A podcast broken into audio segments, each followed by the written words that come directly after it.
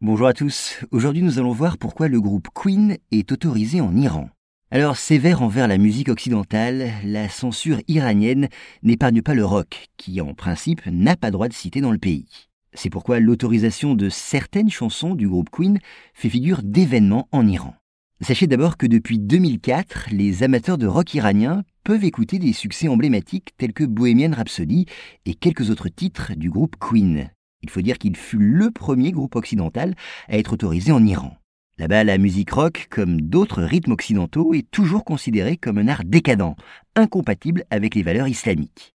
Pourtant, Queen est parvenu à passer entre les mailles étroites du filet de la censure iranienne. Cette indulgence est peut-être due aux origines perses de la famille de Freddie Mercury, le leader de la formation. Mais attention, toutes ces chansons n'ont pas pour autant été retenues. Seules ont été acceptées celles dont le thème ne contrevient pas aux préceptes religieux. Par contre, les titres traitant ouvertement de l'homosexualité, considérés comme un crime en Iran, sont toujours interdites. Et sachez que les fans de Queen peuvent là-bas acheter un ensemble qui, outre le disque, contient les paroles des chansons et une brochure explicative.